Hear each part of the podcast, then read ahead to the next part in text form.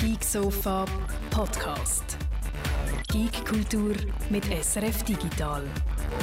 Herzlich willkommen auf dem Geek Sofa 245, wo euch der Jürg äh, anrülpst, äh, nein nicht rülpst, räuspert zur, zur Begrüßung. Und hat man bei mir im Hintergrund Klospiele gehört im, im gleichen Moment? also, ihr seht, alle sind da. Ähm, herzlich willkommen, Martina Gassner. Hallo miteinander. Herzlich willkommen, Hologramm Jürg Tschirren. Genau, der, wo wir haben, ihr seht, warum das Hologramm eine Weile lang nicht da war. Wir haben einen Software-Bug im Hologramm, das sich nur noch in, mit Räuspern kommunizieren. Ähm, wir haben aber raus, wir haben gemerkt, dass es eigentlich total flexibel kann kommunizieren Wir verstehen es und ihr lehrt heute, wie, wie man das Hologramm versteht, was sich nur noch räuspert. Ich sage äh, Hallo alle im Chat. Der Terence äh, Till ist da, der Mermi, der Nathan, der Marcel, der Flu, der Moski, der Gnüm, der Robin, der Nico, der Markus, der King Koopa und der Musik und Bier. Wunderbar. Herzlich willkommen. Freut mich, dass ihr alle dabei sind. Und ich würde sagen, Damen und Herren, wir steigen gerade mit ein paar äh, Schlagzeilen ein. Äh, und die erste habe ich gedacht, ist eine, die uns das Hologramm kann erklären kann, weil wer sonst ist qualifiziert für das als unser Hologramm. Absolut. Wir können jetzt eine künstliche Intelligenz fragen, was bestimmte Regisseurin, also es ist Meta 3000, ich sage es nochmal, man kann eine künstliche Intelligenz fragen, erste Ding auf der Buzzword-Bingo-Karte, was ein bestimmter Regisseur oder Regisseurin von einem Superheldenfilm haltet. Genau. Können wir ein äh, Beispiel machen? Kannst du ein Beispiel machen für eine Frage, Jürg? Ich, ich kann es gerne mit nicht durchspielen. Ich erkläre vielleicht sehr schnell den Hintergrund, damit da gescheite Fragen zustande kommen. Ich glaube, der Martin Scorsese ist mal gefragt worden, was er von den Marvel Superheldenfilmen hält und äh, kurz zusammengefasst nichts. Er hasst sie. das, Überraschung. Ist ein bisschen, äh, eine grosse Überraschung. Ähm, und er macht Films und nicht Movies. Ähm, und aus dem ist so ein bisschen Trend geworden, dass plötzlich alle Leute haben angefangen, Regisseure fragen, was sie eigentlich von diesen dummen Superheldenfilmen halten. Und jetzt hat äh, äh, Editor von The Verge, von der Technologieseite, äh, Algorithmus programmiert, der das für dich quasi übernimmt. Also du musst mhm. noch den Namen eingeben vom Regisseur, den du fragen und äh, noch ein Beispiel von einem Film, den der hat gemacht und dann sagt es dir schon, was der oder die Regisseurin von Superheldenfilmen halten. Und das Ganze basiert auf äh, AI Dungeon. Das ist so eine ähm, äh, ein Roleplay-Spiel, wo die ganzen Umgebungen, Dialoge und Beschreibungen von Sachen automatisch generiert werden von einer künstlichen Intelligenz, die, Sprache kann ausgeben kann. Also hinten dran steckt der GPT-3-Algorithmus, wo wir auch schon darüber geredet haben, der äh, relativ advanced ist, wenn es darum geht, einfach aus dem Nichts raus oder aus ein paar Textvorgaben, die du ihm gibst. Du äh, gibst ihm so zwei, drei Stichworte zum Beispiel oder fährst an mit einem Text und das tut es dann automatisch vervollständigen und das klappt mehr oder weniger gut. Also mhm. es äh, trifft dann gleich ab in, in, so repetitives Zeug, wie es häufig passiert, wenn eine künstliche Intelligenz so von alleine Sachen erschaffen. Aber für äh, Rollenspiel ist das relativ gäbig, weil du kannst ihm so sagen, wo das ist und dann machst du eine kleine Geschichte daraus. Und das wechselt ja immer die Szene. Darum bekommt es eigentlich immer wieder neue Vorgaben, zum Teil auch von den Leuten, die so ein Rollenspiel spielen, so ein textbasiertes. Und der funktioniert das gut und äh, der Typ von The Verge hat das jetzt gemacht. Und äh, die könnt mir jetzt mal sagen, welcher äh, Regisseur oder welche Regisseurin euch interessiert? Also ich kenne ja sehr wenig und darum habe ich das jetzt gerade mit dem Steven Spielberg gemacht, während du das erklärt hast. Ja, Spielberg, Steven Spielberg, ich mache das auch mal. Enter a Film Director, da gebe ich mal ein, was haben wir vom E.T. Ich habe genau das gleiche gemacht, nicht mehr etwas okay. anderes. Du kennst sicher noch mehr. List. Schindlers List, okay. Das noch etwas Ernsteres, Ernsthafteres nehmen, genau. oder? Also, you are an interviewer for Superhero Film Opinion Today, the premier magazine of knowing what every director thinks of superhero movies. Also in dieser Welt gibt es ein Heftchen extra für die Meinungen von den Regisseuren, was die von den Superheldenfilmen denken. Today you are interviewing Steven Spielberg, director of the critically acclaimed films Schindler's List. You open with your first and, in fact, only question. It's great to meet you. Working in today's film industry, you may have noticed that superhero films are extremely popular. What do you, as an acclaimed director, think of them? They're fun. Fun? I think they're ruining cinema. The Sagena. And I, oh, really? And you were previously employed in the industry? Ich weiß jetzt nicht, wieso der äh, Steven Spielberg auf das kommt. Und jetzt kommt What do you do? Und da sage ich jetzt einfach mal Slap Steven Spielberg. Jetzt sind wir voll im AI-Dungeon-Rollenspiel äh, drin und eigentlich nicht mehr im Interview. Jetzt hat sich schon so angefangen davon entfernen. Genau. Es ist lustig, bei mir ist es anders verlaufen, wenn ich noch schnell das Beispiel mit, einfach, ich habe genau das gleiche gemacht, einfach mit E.T. und dann sagt Steven Spielberg, I think they make a lot of money, he says. Und dann sage ich wieder, a lot of money you prompt und dann sage ich noch, what do you mean by a lot? Und dann sagt er, yeah, a lot. A lot compared to what they cost anyway, compared to the number of people that might see a movie or read a book. Also nicht, nicht ganz falsch. Und Nein, bei mir geht es auch weiter. Er, er findet, sie sind ein Fan, ich finde, sie ruinieren das Kino und er fragt, ob ich dann wirklich in der Industrie beschäftigt war und dann klepfen ich den Steven Spielberg. You slap Steven Spielberg und er sagt, hey, knock it off, says Steven. I'm trying to answer your question.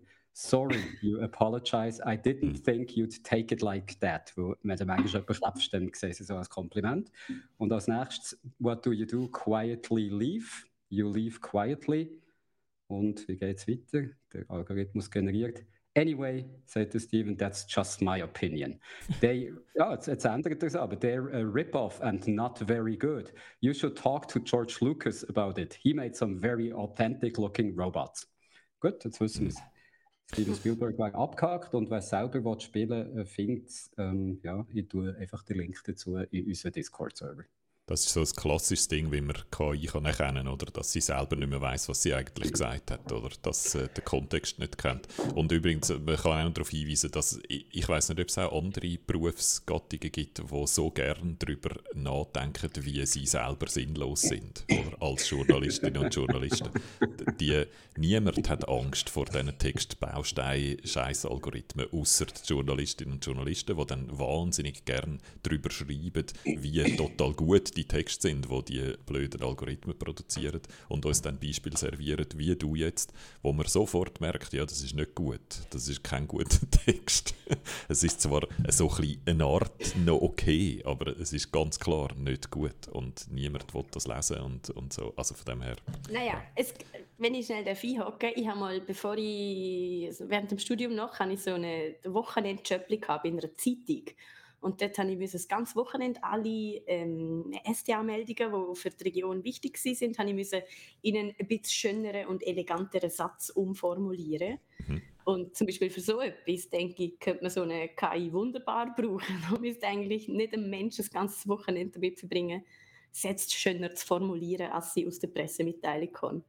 Also, das ist auch übrigens auch immer ein Argument von so Leuten. Zum Beispiel, ähm, ich glaube, ein, ein, Experiment, das ich äh, gehört habe, ist so, äh, kind Kinderbaseball, oder? Wo man einfach automatisierte Resultate zwar hat, irgendwo in einer Datenbank, aber niemand über das schreibt. Oder irgendwelche Börsennachrichten oder so. Es gibt die eigentlich viele Sachen, wo niemand Menschliches darüber berichtet und wo darum einfach niemand darüber berichtet und wo man könnte Maschinen Zeug erledigen lassen. Genau, da gibt es einen Haufen Möglichkeiten und Chancen. Aber ein schön geschriebener Text, also von dem sind die noch weit, weit, weit entfernt. Und ich bezweifle, dass die je dort hinkommen. Also ähm, äh, übrigens auch immer, jedes Mal, wenn ich so einen Artikel lese, wo ein Journalist wieder geschaut hat, wie er, wie ersetzbar er ist, und dann darüber schreibt, wie gut die Texte sind, sind die Texte nie gut. Also ich verstehe das nicht genau, wieso gerade die Leute, die eigentlich wüssten, wie gut die Texte tönen, immer so tun, wie wenn die gut wären. Das ist komisch. Aber ja, also gut, dann haben wir das jetzt auch durchgespielt. Marcel im Chat wollte noch wissen, wie denn, was dann bei Wes Anderson und Rushmore rauskommt. Das tut das Hologramm schnell nachschauen.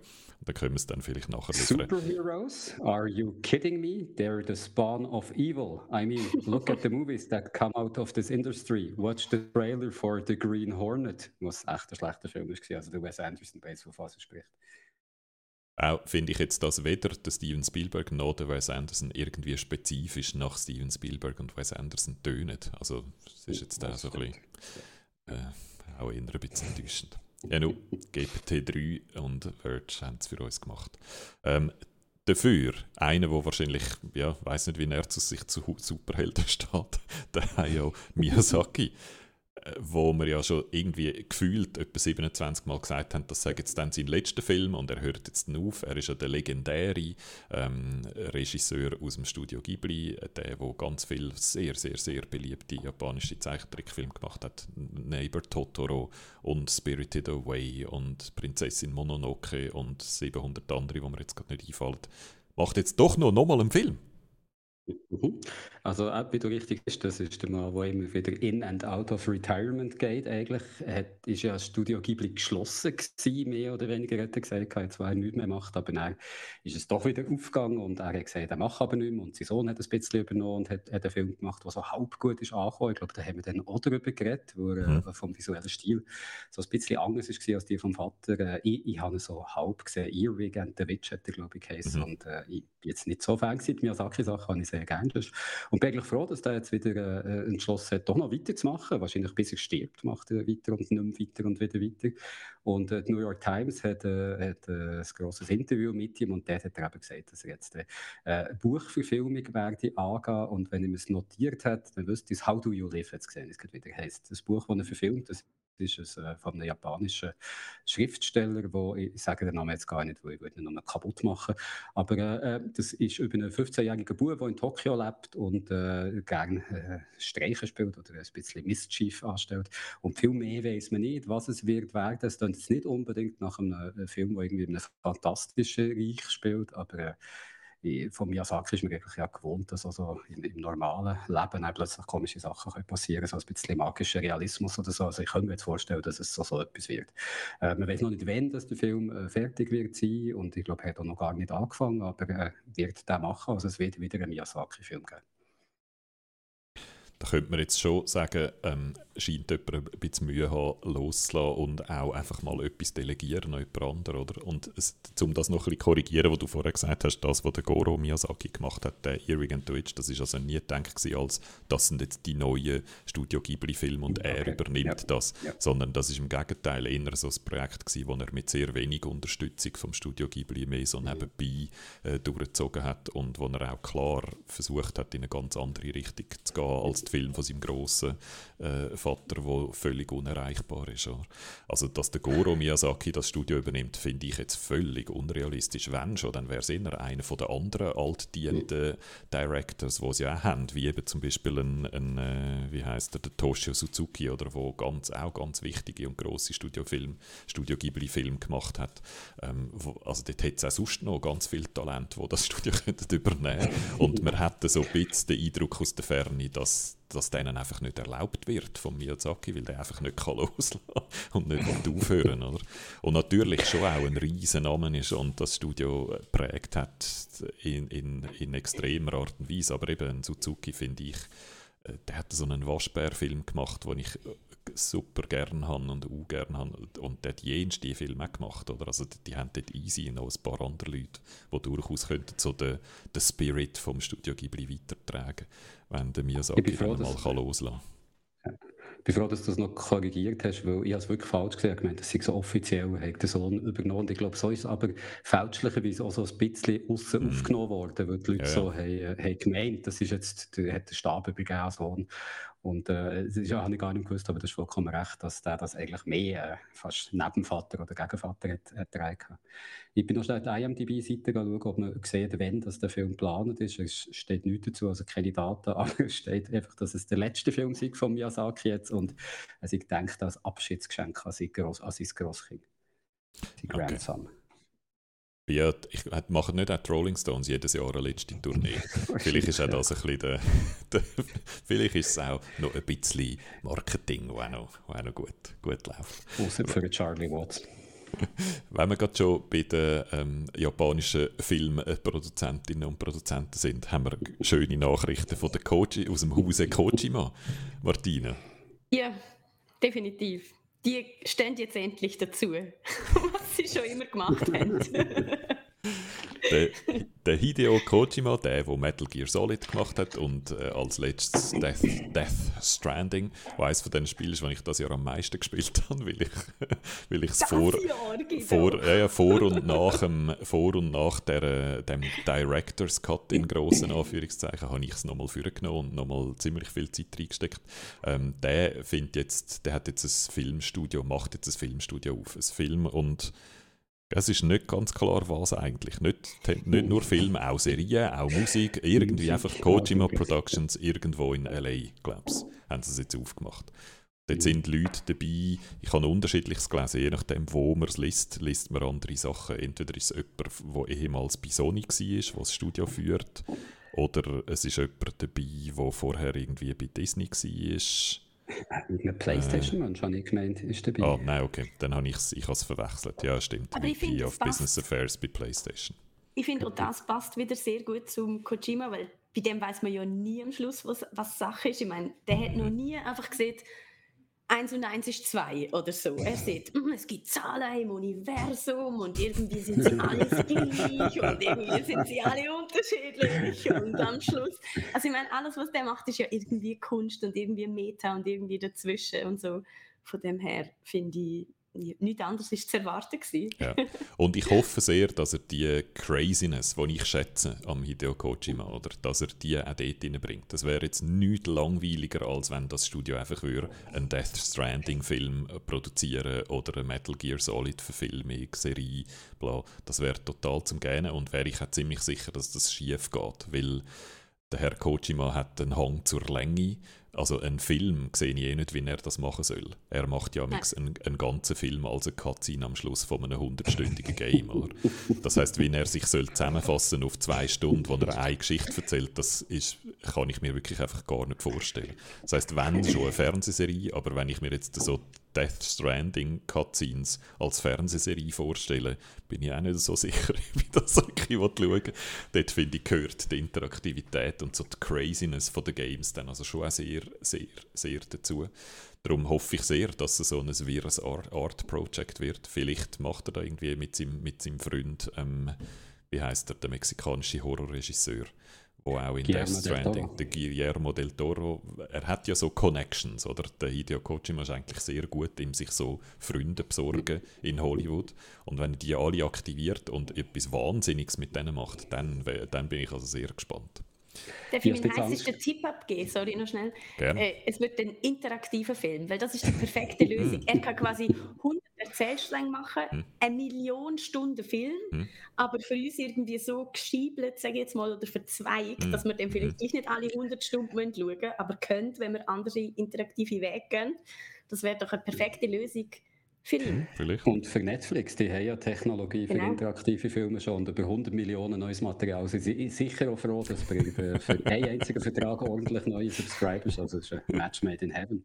Ja. Ich habe ein bisschen Angst gehabt, als ich gelesen habe, dass es in, in Los Angeles angesiedelt ist, wo es ja genug Industry-Typen gibt, die ihm eben die Verrücktheiten austreiben weil sich das nicht verkauft. Also bin ich noch gespannt, ob er dem kann widerstehen kann. Es ist, also ich bin auch sicher, dass das mir jetzt viel größer aufblasen, als das eigentlich ist. Weil Kojima Productions ist nicht eine grosse Gamebude, es ist ein, ein kleiner Indie-Developer eigentlich, oder?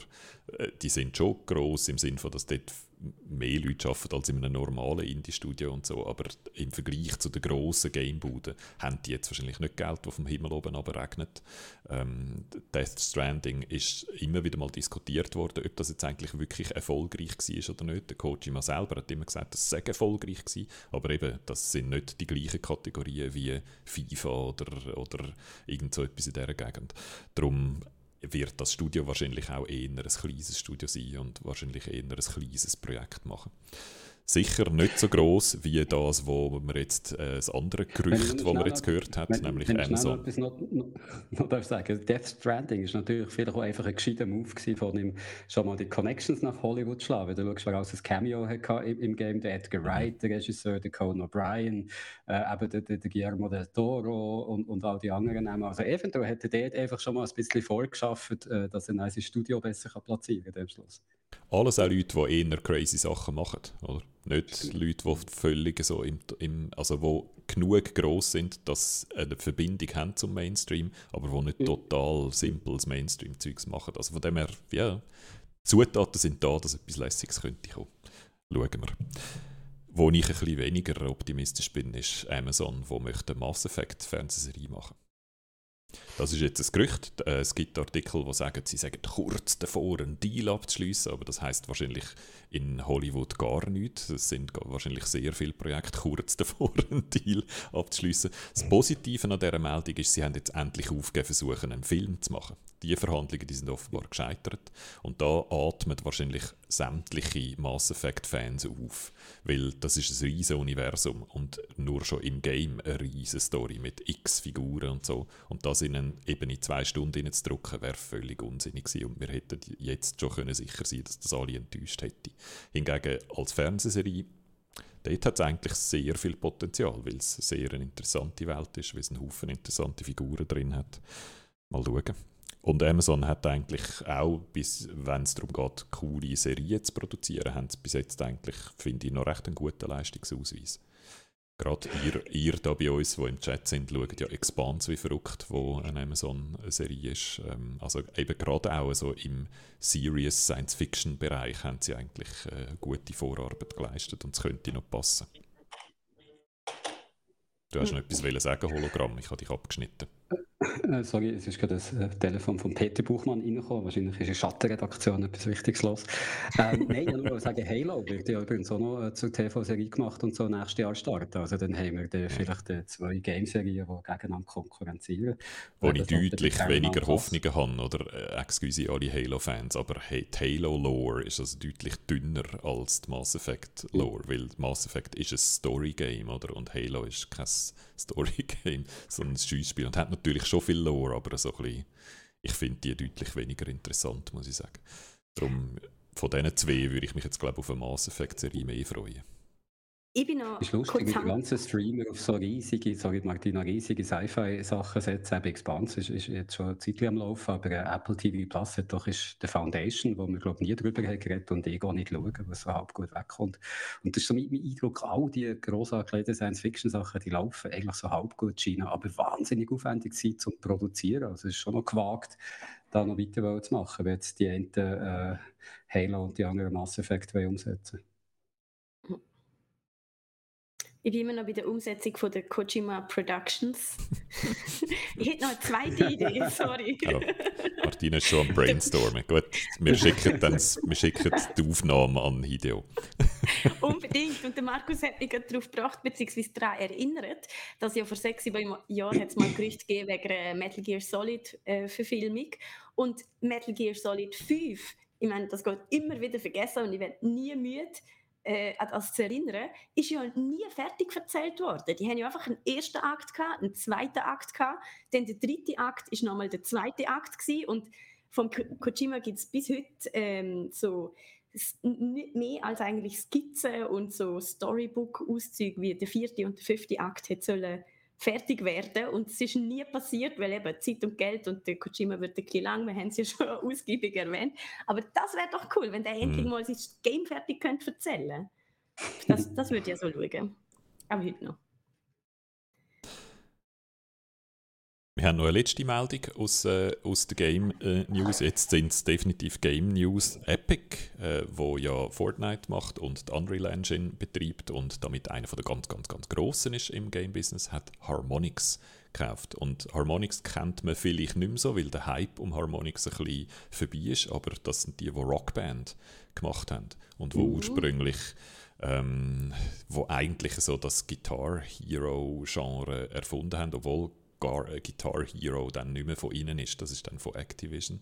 Das ist sozusagen so, wie ich es, wenn ich außer dich erzähle, ein totales Eich. Aber mein Hinterkopf sagt, das war eher so ein bisschen die Kopie gewesen, die auch sehr erfolgreich war. Aber einfach das Konzept von ein Plastikinstrument haben und vor dem Fernsehen so eine Art Karaoke machen, aber ohne müssen können singen, oder? Das ist eigentlich das Konzept. Die gibt es schon sehr lange, haben wir nichts, glaube ich. Ja. Also ich bin ziemlich ja. sicher, dass es stimmt, was ich jetzt gesagt habe, aber äh, vielleicht täusche ich mich. Auf jeden Fall, ich habe das eigentlich... Ich habe lange Zeit mal gelesen zu haben. Ja, Harmonix ist äh, cool und Rockband ist auch cool gewesen. Ich mag mich noch erinnern, wie wir das im damals noch DRS3-Studio ausprobiert haben. Also das ist wirklich schon lange her, oder? Das ist noch eher so in meinen Anfangszeiten vom, vom Radio machen gewesen, wo wir das gemacht haben.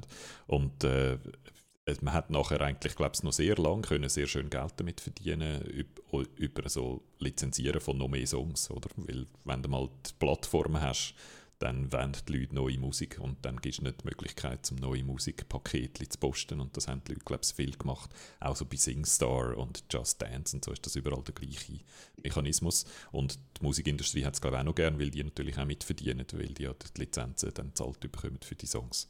Und Epic hat die jetzt gekauft mit dem Ziel, dass man die dann so Musical-Erlebnis machen in Fortnite. Also Fortnite ist jetzt die Plattform und dort drin tut man jetzt noch mehr so Musiksachen reinpfropfen und lässt die Leute von Harmonix sich überlegen, was man da noch alles Cooles machen könnte. Finde ich sehr interessant, weil die haben damals mit der Rockband-Geschichte ja wirklich etwas gemacht, wo revolutionär war, was noch niemand so vorher gemacht hat und wo sie auch höchstes Risiko eingegangen sind. Oder? Dort haben eigentlich immer alle gesagt, äh, und dann musst du dann Plastikdinger produzieren und in der Gegend umeinander chippen. Das ist also deutlich anspruchsvoller gewesen, als einfach sonst das Game zu machen. Oder? Und die haben das irgendwie eine Weile lang mindestens erfolgreich gemacht. Und wenn sie so die Art von radikale, coole, crazy neue Ideen in Fortnite reinbringen, finde ich das noch attraktiv. Wir sind ja so etwas dran, Martina, wo du kannst quasi virtuell Instrument spielen mit so äh, Controller, wo du dran hängen kannst. Und wo die haben gesagt, sie schauen mit dem ins, ins Metaverse, also so Musik machen mit den Leuten zusammen irgendwo in der virtuellen Welt scheint so etwas zu sein, wo jetzt überall darauf gesetzt wird.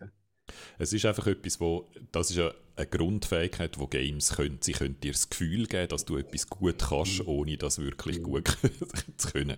Schiessspiel als Beispiel, oder? Wir haben immer, immer wieder mal, wenn man mal richtig versucht zu schiessen, merkt man, wie schwierig Schiessen eigentlich ist. Aber im Game ist es super, äh, super easy im Vergleich und dann ein gutes Gefühl, weil man etwas kann. Oder?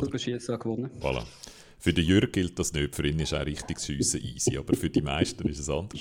Und äh, das ist etwas, oder Autofahren wäre das Gleiche, oder richtig gut Rennfahren ist auch schwierig, aber in einem Spiel ist es, äh, hast du das Gefühl, du könntest es richtig gut und darum ist es lässig. Und das haben Harmonix sozusagen auf Musik appliziert, oder? Dass man das Gefühl haben, wie es ist, zu shredden, ohne wirklich müssen, äh, Stunden und Stunden und Stunden zu investieren, das zu lernen.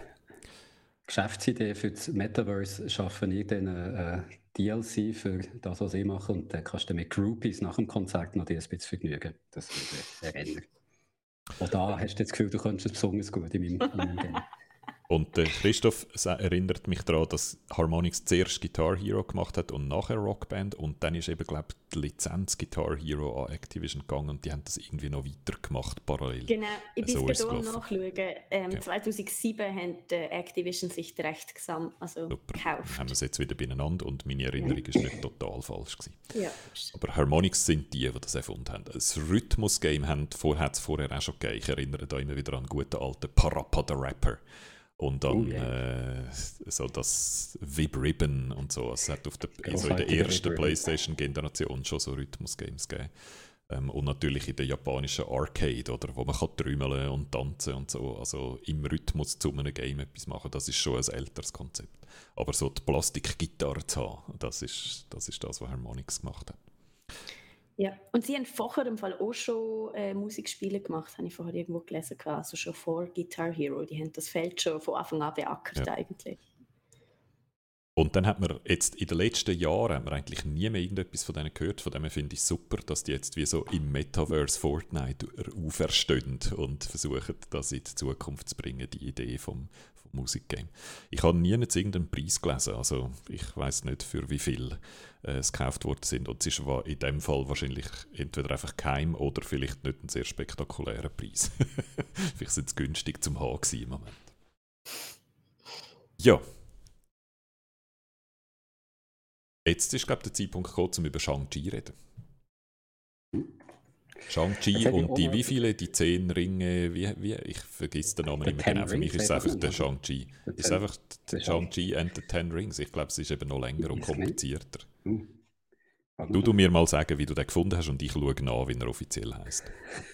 ich habe ihn gut gefunden. Äh, oder ja, ich habe, ich habe fast besser gefunden, als ich gedacht habe, dass er wird sein. Und äh, das liegt daran, dass ich den Hauptdarsteller sehr gerne hatte, den ich vorher nicht kennt. Ich finde, er war eine sehr sympathische Erscheinung. Gewesen.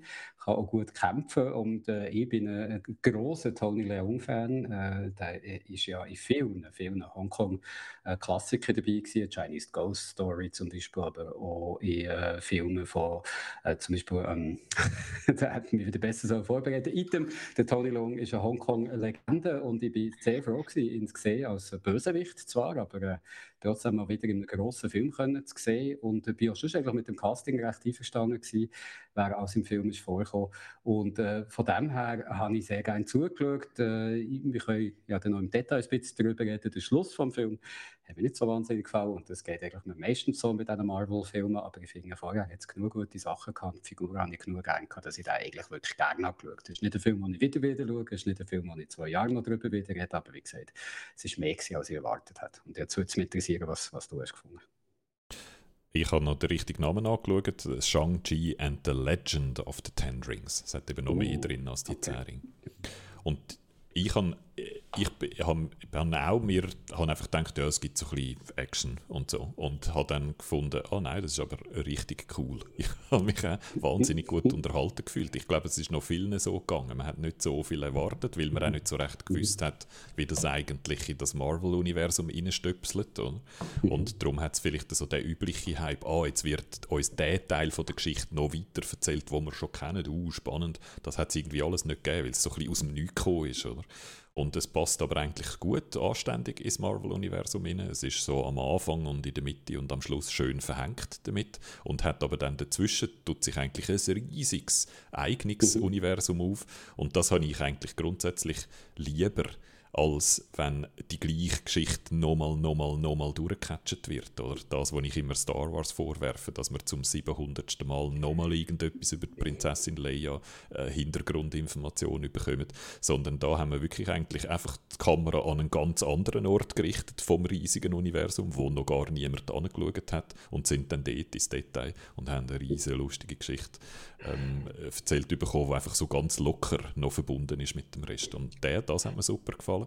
Und das andere, was mir super gefallen hat, ähm, so der, es ist ja bei den Kung-Fu-Filmen gibt es eigentlich wie die zwei Varianten. Oder die eine, die was so versucht, in der, in der Gegenwart und in der Realität zu verankern, wo so noch richtige Leute, die einfach sehr gut können kämpfen in der richtigen Welt kämpfen.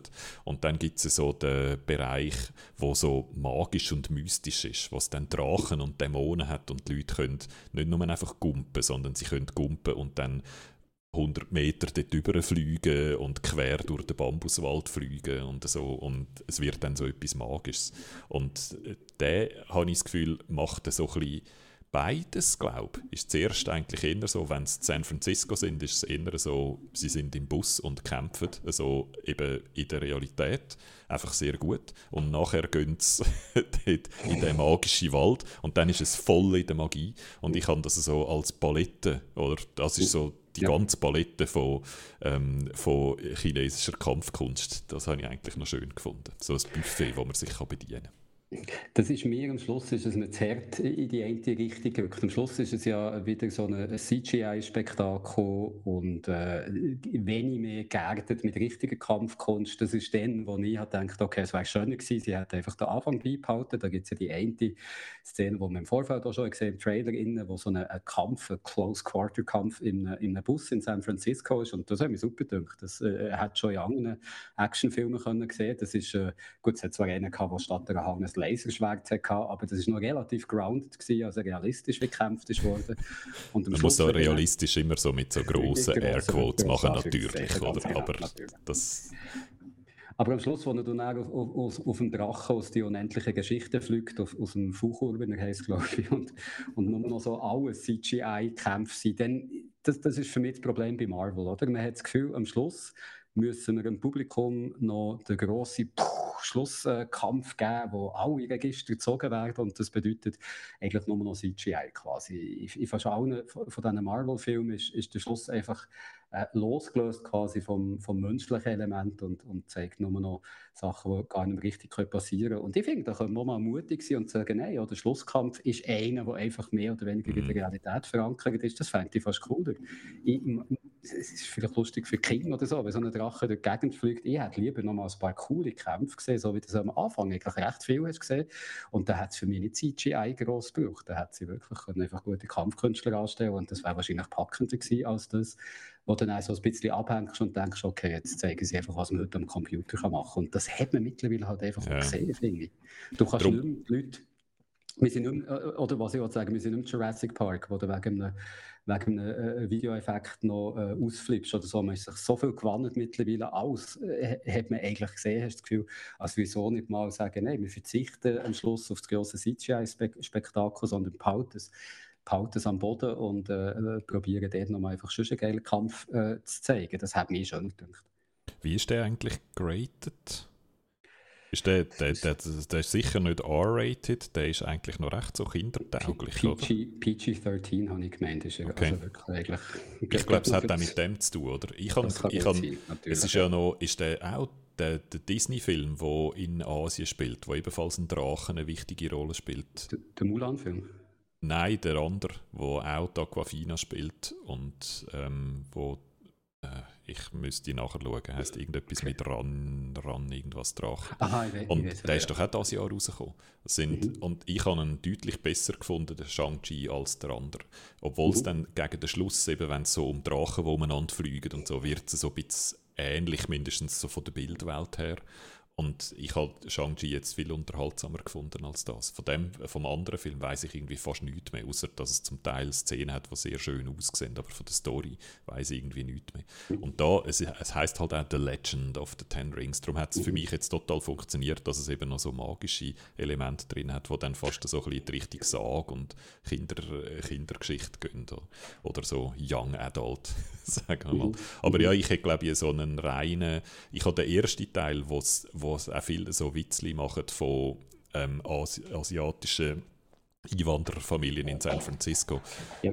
Das habe ich alles einfach sehr unterhaltsam gefunden. Oder? Dass er Shang heißt Shang-Chi und dann sich Sean nennt, ist einfach ein super, ja. super Witz gewesen.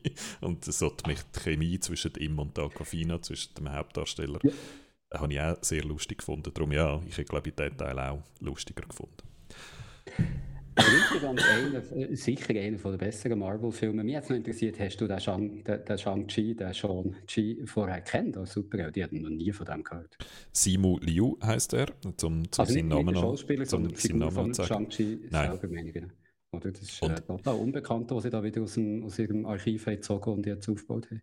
Als einer, der die Comics oder die Comicwelt von Marvel eigentlich nicht kennt, kann ich auch nicht beurteilen, ob es jetzt schon x-10 äh, Legenden von der Zähring schon gibt in den Comics oder so, aber rein aus der Filmoptik beobachtet habe ich das Gefühl, da hat man auch sehr viele Freiheiten gehabt, oder? Man hat das eben können geniessen, dass man es nicht an 700 andere Filme muss anknüpfen muss, sondern dass man so ein bisschen Standalone kann schaffen und es langt, wenn man es am Anfang und in der Mitte ja. und am Schluss schnell verknüpft und fertig. Also die haben sehr so grüne Wiese gehabt und da hast auch gemerkt, es hat mir Spass gemacht, die grüne Wiese zu füllen mit Zeug. Ich habe in der Zwischenzeit äh, Destin Daniel Cretton auf dem AI Dungeon Interview zu seiner Meinung zu Superheldenfilmen, wenn ihr es hören. Das ist gut. er antwortet, äh, also der, der äh, Das ist der Regisseur der, von Shang-Chi and genau. the Legend of Ten Rings. Auch ein Name, den man jetzt nicht schon hundertmal gehört hat. ja, aber er ist trotzdem natürlich ein critically acclaimed äh, Movie Director. Mhm. Zumindest mhm. im AI Dungeon Rollenspiel da.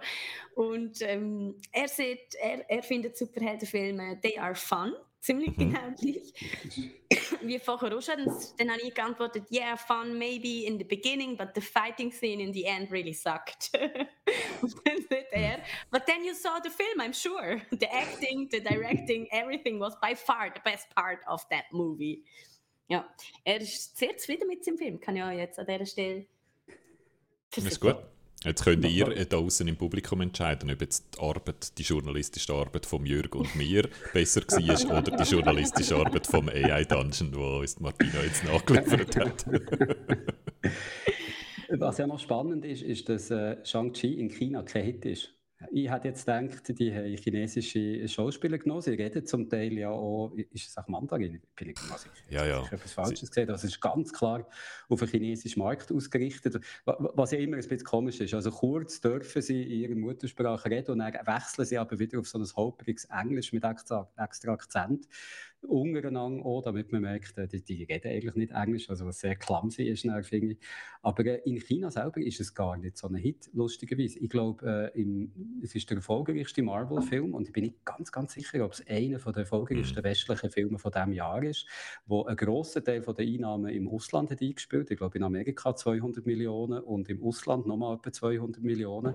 Also es ist einer der erfolgreichsten Post-Covid-Filme jetzt, aber in China ist er nicht einmal unter den Top 10.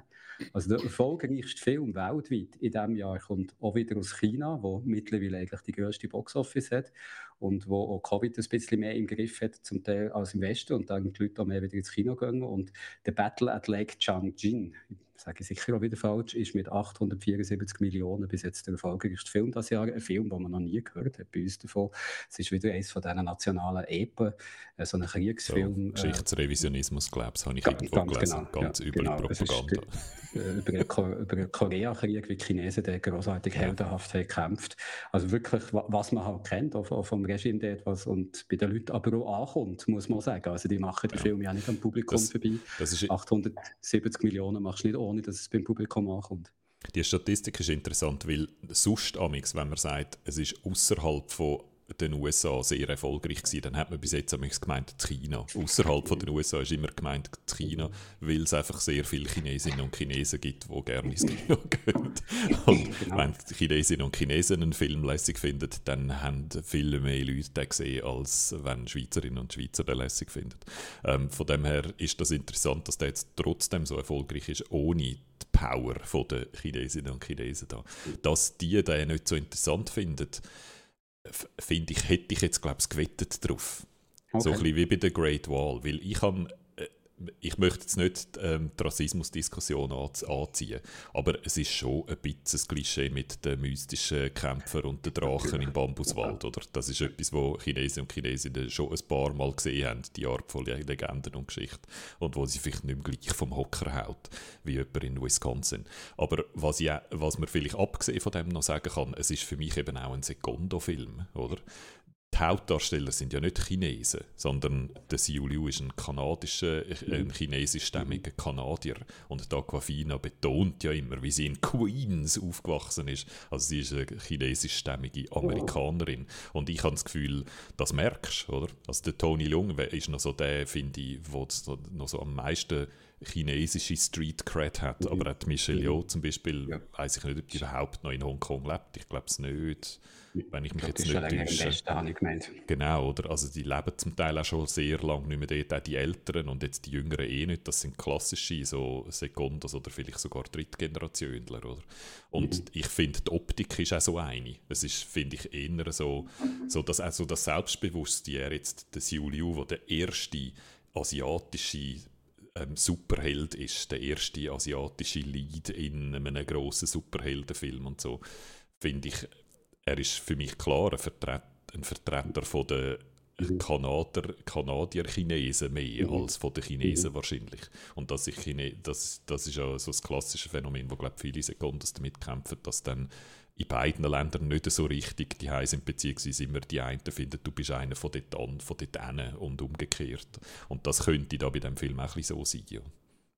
Das ist jetzt ja, einfach eine Mutmaßung. und es spielt ja auch, der, der grösste Teil vom Film spielt, oder ein, ein grosser Teil vom Film spielt in Amerika und, und so. Von dem her ist es eigentlich eher ein Chinatown-Film als ein China-Film. Zwei Sachen noch zu der Michelle Yao, wo mir jetzt sie äh, zu Unrecht als Chinesin wahrscheinlich haben angeschaut. Sie ist mal, kommt aus Malaysia. Mhm. Das habe ich vergessen. Sie ist allerdings in Hongkong bekannt worden. Und das Zweite, was ich vergessen habe, ist, dass ich, die ist ja mit dem Jean Todt zusammen. Ähm, ein schrecklicher Jean Todt, wo ich mal am, äh, wo ich mal am WEF äh, durfte dabei sein in Davos. Okay. Er hat eine Präsentation von einem Mann, der noch kleiner ist als ich, aber ein Ego hat, der einen ganz grossen Raum hat können füllen also der, der Formel 1. Ich weiß nicht mal, was er genau macht. Du kennst dich besser aus im, im Motorsport, aber der Jean Todt ist dort eine Legende, glaube früher als Fahrer und jetzt ist er, äh, glaube Präsident von der FIA oder so irgendetwas. Und ja, wahrscheinlich hochkorrupt, nehme ich mal. Und das, sie ist seine Partnerin schon seit längerem. Also, ist wahrscheinlich äh, auch in China vielleicht gar nicht so, so bekannt. Ich habe noch schnell nachgeschaut, die, die, die Box Office international in diesem Jahr, die, ähm, die Filme, die am erfolgreichsten waren. Und der weltweit erfolgreichste ist eben der Battle at Lake Changjin, wo alles nur in China hat eingespielt. Also hat 888 Millionen eingespielt und nur 105.000 davon im Ausland. Der zweite äh, Film das Jahr weltweit am erfolgreichsten ist Hai Mom, auch wieder ein chinesischer Film. Der hat seine ganzen 822 Millionen nur in China eingespielt. Äh, Description ist, nachdem äh, Mutter stirbt, tut ihre Tochter zurück ihre Zeit reisen, um eine jüngere Version von der Mutter kennenzulernen. Ein bisschen das, was der Marty McFly bei Back to the Future gemacht hat, aber da wahrscheinlich will, nicht, will die Mutter nicht mit ihm schlafen oder mit ihr, habe ich mal das hm. Gefühl. Aber irgendwie würde ich den gerne noch sehen. Das ist der zweite Folge und als dritter kommt dann äh, äh, James Bond, wo viel hm. äh, weltweit überall hat eingespielt und äh, Fast and the Furious 9, wo in China erfolgreich war. Die lieben ja den Fast and the Furious Film und das ist in diesem Jahr der fünfte erfolgreichste Film in China gewesen. Also hinter den, den vier Filmen vorher, die alles aus China sind. Aber eben, da siehst wie, wie wichtig dass die chinesische Boxoffice heutzutage ist, weil die ersten beiden Filme weltweit die erfolgreichsten aus China kommen und im Ausland eigentlich nichts eingespielt haben. Ich würde sagen, bevor wir jetzt noch anfangen, James Bond-Ding auftut, machen wir einen radikalen Schwenker und kommen in die Schweiz zurück und äh, reden über den grossen Schweizer Kassenschlager. Genau, die macht den Soundeffekt. Der Landwirtschaftssimulator 22. Ich bin der Boris Johnson. Der Landwirtschaftssimulator 22. Okay. Der Landwirtschaftssimulator 22 ist am 22. November, also am Montag, rausgekommen. Ähm, ich habe noch keine Zahlen gelesen, wie erfolgreich das ist, aber man kann wahrscheinlich davon ausgehen, dass der erfolgreich wird. Ähm, es, um das nochmal, ich habe das am Anfang. Sorry, schnell. Ähm, das haben Sie mir mal gesehen in einem Interview. Es, also, es ist noch nie eine vorhergehende Version erfolgreicher gewesen als eine nachher kommende. Also der wird immer nur noch mehr verkauft. Die letzte Version ähm, der Landwirtschaftssimulator 19 sind Zahlen, die ich gefunden habe, alle zwei Jahre alt. Also von dem her, ähm, dort hat man mal im 19. hat mal Focus Home Entertainment, der Publisher, einer der Publisher, gesagt, sie hätten 2 Millionen rausgehauen von dem. Und der hat in der Zwischenzeit, das war ja noch vor der Pandemie, gewesen, der hat in der Zwischenzeit garantiert noch einen Haufen mehr verkauft. Ähm, also es ist ein bisschen schwierig, an genaue Zahlen anzukommen. Und äh, es gibt auch so eine Zahl von, insgesamt hat die Serie auf PC und Konsole 25 Millionen rausgehauen, aber auch diese Zahl ist alt. Und dann gibt es noch die Zahl von 90 oder so Millionen Downloads von den mobilen Versionen. Also wir sind bei 100 irgendwas Millionen, die diese Serie äh, rausgelassen hat. Natürlich nicht alle zum vollen Preis, oder die mobilen Versionen sind deutlich günstiger, aber trotzdem, das ist einfach eine, eine Grössenordnung, die nie das werde ich nicht mehr leben. Da bin ich nicht nur pensioniert, sondern wahrscheinlich auch tot, wenn es ein Game gibt aus der Schweiz, das nochmal die Grössenordnung erreicht, würde ich jetzt Valentina hat schnell eine Nachfrage. Sind das alle Landwirtschaftssimulatoren oder eine Version? Also die letzte Version oder alle Serie, Versionen? Serie, Serie, ja. alle zusammen. Alle zusammen. Ja. Ich und das ja gehört, da gibt es also auch sonst international oder nicht so viel, die in dieser Liga spielen. Die kann man wahrscheinlich, es gibt wahrscheinlich ja, so ein paar, es kommt dann immer ein bisschen darauf an, wie man es zählt und wie man die richtigen Sachen miteinander vergleicht, aber das ist so eine Handvoll Games, ein, zwei Handvoll von Games, die in dieser Liga spielen. Ich muss nur schnell sagen, ich habe es dir am Radio gehört sagen, wo du gesagt hast, du werdest das wahrscheinlich nicht mehr leben, dass es ein erfolgreiches Schweizer Game wäre. Das ist so einer von diesen Momenten, wo dir so die eigene Sterblichkeit bewusst wird. Also dachte ich, Jesus Gott, ich, ich, ich werde sterben und der Landwirtschaftssimulator wird wahrscheinlich immer noch das meistverkaufte Schweizer Spiel sein. Gut und immer noch alle zwei Jahre produziert werden. Ganz genau. Äh, genau, der Produktionsrhythmus ist, ist das erste Mal seit langem ein bisschen unterbrochen worden wegen der Pandemie. Der hat, das wäre eigentlich nach dem normalen Releaseplan vom Landwirtschaftssimulator wäre das der Landwirtschaftssimulator 21 gewesen, der im 20, Ende 20 rauskommen hätte sollen. So machen sie es Immer im geraden Jahr kommt einer raus mit einer ungeraden Nummer. Ich mache es jetzt absichtlich kompliziert. Im geraden Jahr kommt einer mit der ungeraden Nummer raus auf den grossen Konsolen und im ungeraden Jahr kommt einer auf den mobilen Konsolen raus mit einer geraden Nummer. So wäre es normalerweise. Und jetzt ist alles anders, jetzt hat er eine gerade Nummer.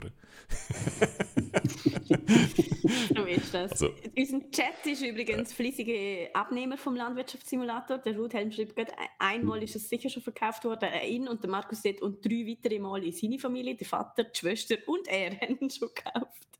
es ist unglaublich. Soll ich mal sagen, was neu ist, dass man auch weiss, was man überkommt für sein Geld? Weil wenn du dann aufstartest und, und einfach mal ein bisschen anfängst umeinander fahren, dann, hast also, dann bist du also sofort gerade daheim. Hast nicht das Gefühl, du bist ein neues Spiel am Spielen. Es ist also alles also so, bisschen, so, wie immer schon war. Bis jetzt wissen wir schon, Weinberge und Winter ist neu. Genau. Und die Weinberge sind cool.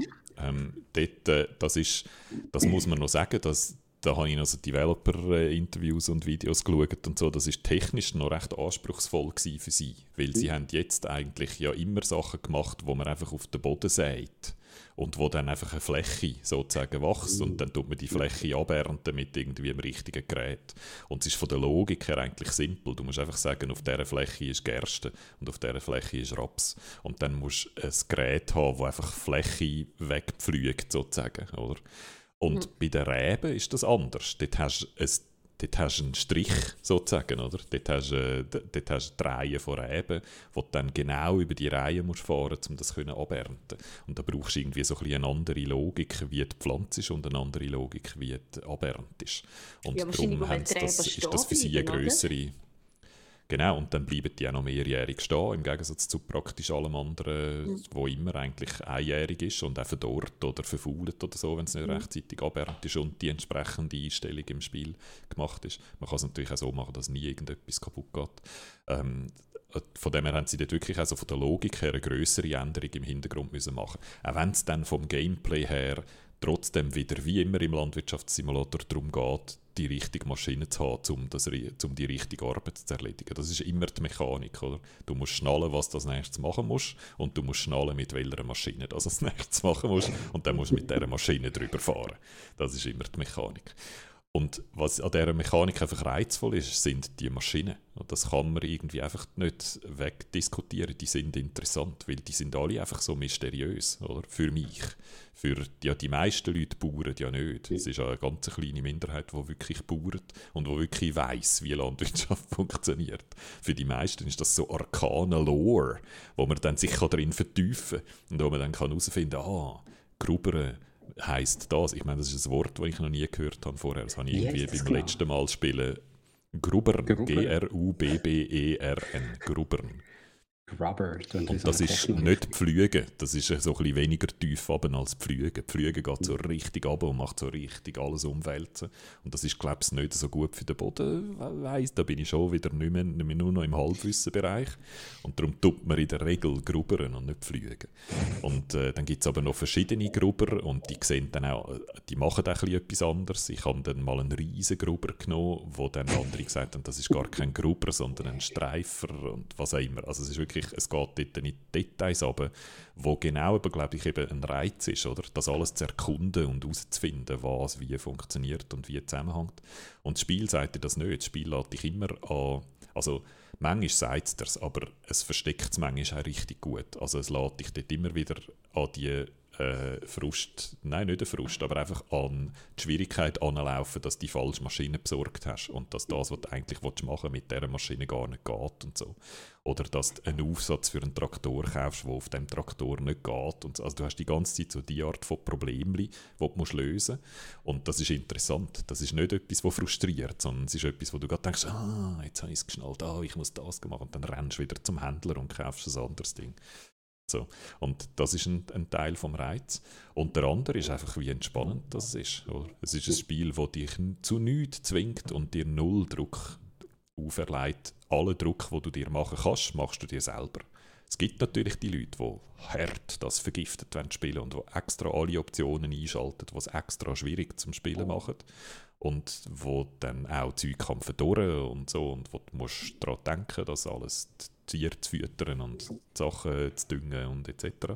Richtig im richtigen Moment abernten. Aber das machst du alles freiwillig, nichts von dem musst. Wenn du willst, dann kannst du es einfach völlig ohne irgendeine schlimme Konsequenz einfach vor dich spielen. Und das macht die Arme riesig auf. Oder? Das sieht man jetzt auf meinem schmalen Bild nicht. Ich habe jetzt da die Arme um die Martina und den herum, umgehängt. Weil es wirklich einfach alle, ja genau, alle können spielen, oder? Alle, die wollen. Es, es wird niemand, für niemanden ist es zu schwierig oder zu anstrengend oder, oder so, sondern man kann es spielen. Ich glaube, das ist auch ein Grund, warum es so erfolgreich ist. Mm, es gibt so viel, ich finde es wirklich, es gibt, also all die Gründe, die du bis jetzt schon aufgezählt hast, kann ich zu 100% unterschreiben. Und der Landwirtschaftssimulator hat aber auch noch so viele weitere Gründe, wieso man es spielen spielen Eben, Man lernt unglaublich viel und man lernt nicht einfach Bullshit wissen, sondern du lernst, woher dein Essen kommt und wie es funktioniert. Und auch das finde ich etwas, also das, das merke ich jetzt auch auf der Alp. Ähm, so etwas produzieren ist etwas unglaublich Überwältigendes irgendwie, wenn du wirklich etwas herstellst. Und ich glaube, heutzutage geht das in so vielen Jobs verloren, weil sie nur am Bildschirm schaffen oder so. Und ich meine nicht, dass der Landwirtschaftssimulator dann wirklich etwas Effektives her herstellt, aber es ist eine Simulation davon, zumindest etwas zu produzieren. Und ich glaube, das ist eben schon auch etwas, was viele Leute sehr ähm, erfüllend finden, letztendlich. Mhm. Es ist in dem Sinne ein Serious Game, oder? Sorry, jetzt haben wir alle gleichzeitig geredet und haben nichts verstanden. Jürg? Der Guido, nein, mir ist nicht wichtig. Der Guido hat gefragt äh, oder angemerkt, dass es ja eigentlich ein Serious Game ist, auf eine Art. Also es geht eben nicht darum, irgendwie dich durchzusetzen gegen jemand anderes, sondern du lernst fast schon wie ein bisschen, finde ich, äh, auch mhm. Entschleunigung und äh, mhm. wieder um, nicht entfremdete Arbeit quasi. Ja, genau. Und das, glaube ich, ist einfach ich ein Erfolgsrezept, das in 100 Jahren noch wird so stehen, also bestehen, für immer gilt. Ich habe ein hässiges Mail bekommen von einer Hörerin vom, äh, von SRF 2 Kultur, die gefunden hat, es sei also sehr ein reduziertes Bild von Landwirtschaft und das muss man schon sagen, das ist so, oder? Es ist stark, stark reduziert, es ist auch sehr unromantisch, oder? Es ist nicht so, nicht so das Bild, das man, glaube ich, in der Stadt gerne hat, von den naturverbundenen Bauern, die im den Morgentau spüren auf den Pflänzchen, die sie hegen und pflegen und eins sind mit der Seele von ihren Tieren und dann wunderbare Nahrung produziert für uns. Und es ist Industrie, oder? Das gesehen, die Maschinen sind das Wichtigste in diesem Game. Und die Maschinen bestimmen, was durchgeht. Und die Maschinen sind eigentlich die Aber Hauptdarsteller. Glaub, etwas, und es ist so industrielle Produktion. Aber das ist wahr, oder? Das ist halt auch ein Teil von der, von der Landwirtschaft. Aber ja, ohne zwingend. Ich meine, du musst die Maschinen nicht besorgen. Du kannst ja auch einfach eine Pferdefarm machen und die mit der vergnügen. Also das ist ja auch ein bisschen dir überlassen, wie du das spielen willst. Also ich finde, natürlich, das ist ein Teil vom, vom Roleplaying her bin ich vom Roleplaying her bin ich einverstanden, genau. Aber von der Mechanik vom Spiel hast du immer ein Problem und das Problem löst du mit einer Maschine, oder? Du löst es nie mhm. mit Handarbeit und du redest nie mit Menschen oder du spürst die Tiere nie, sondern du mhm. gehst, du hast eine Maschine, die die Futter zu den Tieren bringst damit und die Maschine ist der Hauptdarsteller. Dem es ist nicht irgendwie spürst mit Biolandwirtschaft, oder? Ja. Das bräuchte es, das könntest du zusätzlich verkaufen. Das kommt sicher alles, ich schwöre es euch. Also, eben, ich meine, bis jetzt ist es ja sehr, also das ist ja generell bei den Bauern im echten Leben auch ein riesen Trend, oder? Der wird sicher auf einen Landwirtschaftssimulator früher oder später überschwappen. Bio, die Bio-Version vom Landwirtschaftssimulator, die steht also ganz sicher schon auf einem Excel-Sheet, wo sie irgendwo haben. die letzte Expansion, die rausgekommen ist für Landwirtschaft äh, Simulator 19, war so eine Bergbau-Expansion, äh, wo so die, die Sachen reingenommen haben. Ein paar von denen sind jetzt übergekommen. Es ist offenbar so, dass nicht alles, was im 19 war, automatisch dann auch ins 22 überkommt. Wir haben zum Beispiel verzweifelt den Movel gesucht, den Heuladewagen, uh, was in dieser Expansion vom 19 eben noch hatte. Und wo wir wegen, weil wir alle Movil-Fans sind seit Mundown, haben wir den unbedingt noch fahren im Let's Play und haben ihn dann nicht gefunden, weil er glaube einfach nicht rum ist. Und vielleicht kommt er dann später wieder irgendwo als DLC. Ähm, also von dem her, sie sind dort auch sehr geschickt mit so einem Portionieren. Das, da haben wir mal, wo wir eine Weile lang, vor einer Weile mal mit ihnen ein Interview gemacht haben, haben wir das festgestellt, oder, dass das ein großer Teil von ihrer Arbeit ist, so das Excel-Sheet machen, wann kommen welche Maschinen und Gerätschaften und Marken in welche Version und welche sind das DLC, welche müssen in die Hauptversion. Also das ist so das Jonglieren, das macht es noch gut zu schlieren bei Giants. Der Gnome schlägt ja als Demeter DLC vor. Da bekommst du noch so ein paar Kuhhörner, die dann bei Vollmondlicht auf dem Feld genau zur richtigen Zeit musst vergraben, damit die Erde maximalisiert. Das wird ganz, ganz eigene Aufgaben geben. Genau. Mhm. Was, was kann man sonst noch sagen? Ich finde, technisch haben sie recht geschafft. Das ist vielleicht etwas, was da auf, auf dem Sofa auch noch interessant ist. Das ist ja eine eigene Engine. Das ist die Giants Engine. Und sie, sie beharren, seit sie den Landwirtschaftssimulator machen, sie stur zu schlieren darauf beharren, das mit ihrer eigenen Engine zu machen. Und jedes Mal, wenn sie begründet, warum sie das machen, tönt es so nach nach ETH 3000, oder? sie sagen dann immer, wie sie halt Features brauchen, die die anderen Engines nicht, nicht haben wie wenn kein anderes Game Studio auf der Welt das Problem hätte und wahrscheinlich auch gelöst hätte. Und wenn es schon vor zehn Jahren auf Unreal Engine gegangen wäre, dann hätten es die alle gelöst mittlerweile, die Probleme. Aber sie beharren einfach so stur darauf, ihre eigene Engine zu machen, die genau ist für sie. Und das merkst du im Spiel auch, oder? Also die Landschaft sieht deutlich weniger gut aus wie die Traktoren. Und durch das ist auch die Prioritätenverschiebung ist einfach klar, oder? Es geht um die Maschinen und die sehen am besten aus und sie haben wahrscheinlich super effiziente Tools, wie sie ihre Traktoren in ihren ihre Simulator reinbringen, oder? Und haben halt eine Engine, die auf das optimiert ist und haben dafür andere Features wie Parallax Occlusion Mapping haben sie jetzt neu eingeführt, oder? Und das ist für sie ein großer Schritt, aber für alle anderen Gamerinnen und Gamer ist das seit Jahren Standard, oder? Weil das in anderen Engines einfach ein eingebautes Feature ist, was es dann einfach mhm. hat. Also optisch habe ich das Gefühl, haben sie einen grossen Schritt gemacht. Es sieht deutlich besser aus als der Landwirtschaftssimulator 19, finde ich. Also sie haben zum Beispiel die Art und Weise geändert, wie Texturen reingeladen werden und haben durch das ermöglicht, dass die Texturen viel, viel höher aufgelöst sind als früher.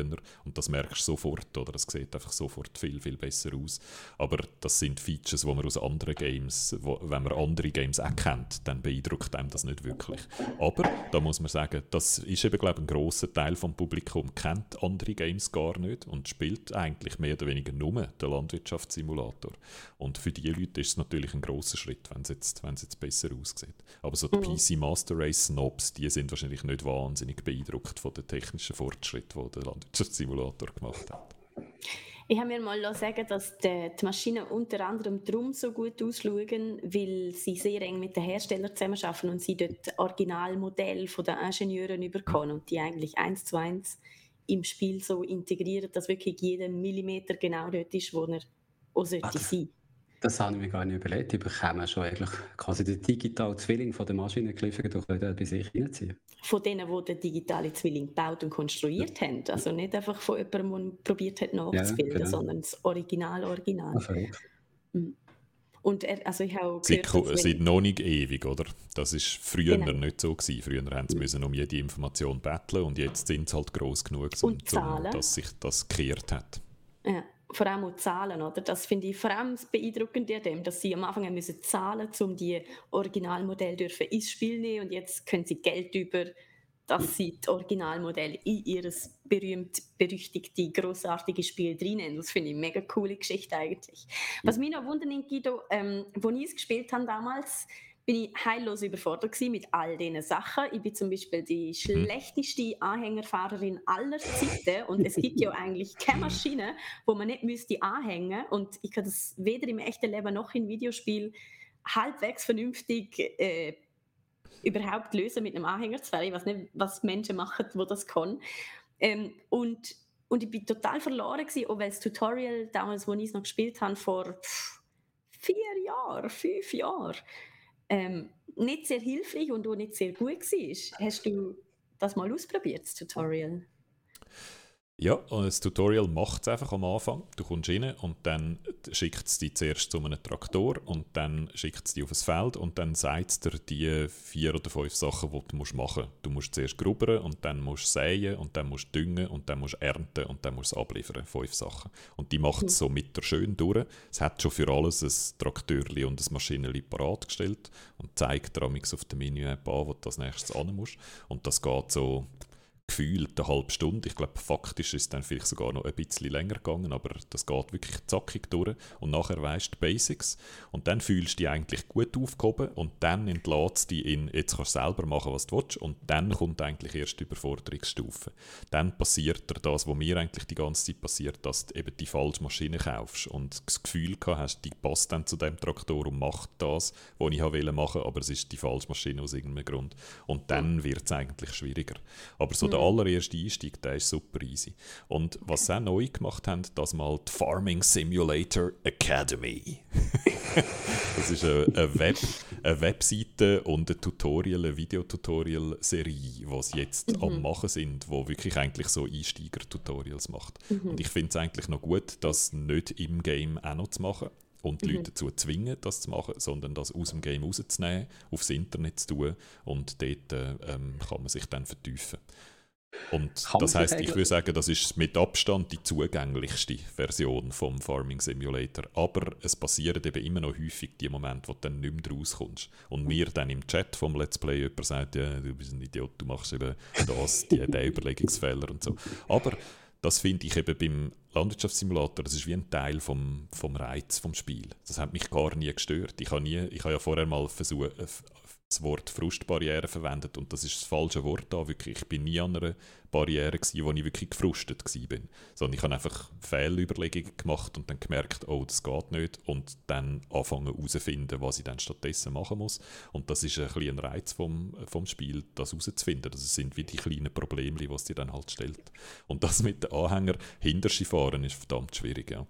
Und äh, also ich finde die Anhänger, solange du vorwärts fährst, ist alles gut. Aber sobald, yeah. so in dem Moment, wo du hinter sie fahren wird es anstrengend. du musst immer irgendwann hinter sie fahren. Du musst kehren, so oder so. Äh, Früher oder später musst du. Ich habe ich angefangen, so eine, eine Methode zu entwickeln wo ich, und mir die, Sachen so anstellen und das Zeug so anlegen, dass ich eigentlich fast immer nur mit Vorwärtsfahren überall mm, Kann man sich eigentlich verletzen? So habe ich es gemacht. Fast alle meine Verwandten sind Apura und die sind ständig irgendwie verletzt, weil sich der Sammler ja. geschlagen hat oder sie den Fuß in einem Förderband einklemmen. Das kann man nicht, oder? Das wäre mal ein das also, realistisch. Überschlagen können sich Traktoren natürlich und dann musst du eine andere Maschine holen, um die Maschine wieder aufzurichten und das ist unlässig. Also von daher... Es ist völlig ungefährlich. Auch eben, du kannst einstellen, dass deine Ernte nie kaputt geht. Die Tier passiert auch nichts. Also wenn du vergisst, deine Kühe zu füttern, dann sterben die nicht plötzlich, sondern denen geht es einfach immer gut. Also es ist, es ist so kinderfreundlich, wie man es noch machen kann. Oder? Es ist halt überhaupt du kannst schon nicht die Kühe reinfahren und so und sie umbringen. Das geht alles nicht. Ich habe gehört, das hat vielleicht mal irgendjemand getestet, ich war es nicht. Nein, man kann nicht. Man kann natürlich in Kühe fahren, aber dann passiert einfach nichts. Oder? Genau. Man kann auch in Bäume fahren und dann passiert auch nichts, egal ob man da mit 20 Tonnen Traktor daherkommt oder nicht.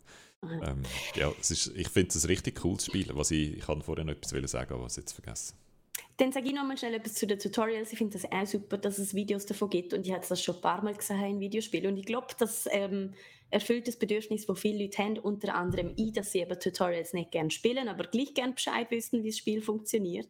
Und so Videos, wo man eben nicht muss schauen, aber kann schauen und schön kurz und knapp alles in so wenigen Sekunden wie möglich zusammenfassen, finde ich echt ein, gute, ein guter Kompromiss für alle. Es ist, halt, es ist auch eine einfache Lösung, oder? Es ist, mhm. weil es so schön optional ist, du kannst es schauen, wenn du willst. Das wäre eh das, was du machen würdest, du eh aufs Internet schauen gehen und kommst dann gerade aus mhm. den offiziellen Quellen über. Ähm, und da finde ich es eigentlich auch eine ideale Mischung. Und eben, dass es dann zum Teil noch ein bisschen obskur ist, das gehört irgendwie dazu, das, das passt. Ähm, mhm.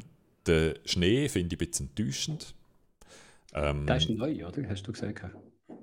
Der ist neu. Ähm, da ist eigentlich das Interessanteste an dem ist gar nicht der Schnee, sondern einfach generell der Jahreszeitenwechsel. Das hat es vorher einfach nicht gegeben. Und jetzt gibt es Jahreszeiten und das bedeutet, dass man auch ernten und pflanzen zu bestimmten Zeitpunkten muss und äh, nicht einfach immer kann die Reben pflanzen, sondern nur dann, wenn es äh, wenn's, wenn's Frühling ist und man kann es dann nur im Herbst ernten. Und das kannst du aber alles auch abschalten oder anders machen, äh, wenn, wenn du willst. Also wenn du das nicht willst, mitmachen, auch dort ist es wieder völlig optional. Und der Schnee habe ich mich eigentlich noch darauf gefreut, weil man dann kann Schnee pflügen und das ist also ein bisschen enttäuschend. Das sieht nicht wahnsinnig gut aus. Bei mir hat auch die Schnee die Schneefläche hat wirklich angefangen zu flackern und so. Also dort hat es auch noch so grafische Bugs drin. Und der Schneepflügen ist zum Teil einfach nicht gegangen. Auf dem Parkplatz vom Autohändler konnte ich den Schnee nicht pflügen, können, können machen, was ich wollte. Der ist irgendwie einfach, dort ist unzerstörbarer Schnee drauf gelegen. Und auf der Straße hat es auch nicht wahnsinnig viel Einfluss gehabt, nur auf meinem Hof, beim Bauernhof. Dort konnte ich wirklich pflügen und es hat dann ein bisschen nicht so gut ausgesehen. Und mein Pflug ist jedes Mal an jedem Tollendeckel so fest hängen geblieben, dass man schier den Traktor überstellt hat. Also das ist alles noch so ein bisschen buggy. Das braucht noch ein bisschen Arbeit, bis das dann wirklich Spaß macht. Aber ich Ähm, glaube, das und dann ist noch dazu gekommen, dass auf der, auf der einen Map hat es einfach gar, hat's mal, hat's ab und zu mal geschneit, aber es ist einfach nie kalt genug geworden auf dieser Map, um überhaupt einmal, dass Schnee überhaupt liegen bleibt. Und es ist dort im Dezember 27 Grad warm gewesen. Dort ist, glaube ich, auch noch irgendetwas ein bisschen kaputt. Also, ja, das gehört auch ein bisschen zum Charme, äh, zum. Charme vom Landwirtschaftssimulator dazu, dass manchmal das Zeug ein bisschen buggy ist. Genau. Voll. In meiner Version hat man können auf Strassenschilder fliegen. Das war auch super. Gewesen. Der, ich gespielt habe. Die, die der fliegen immer noch sehr spektakulär in die Gegend umeinander, wenn man reinfliegt, aber Mhm. wenigstens fliegt das Strassenschild und nicht der Traktor.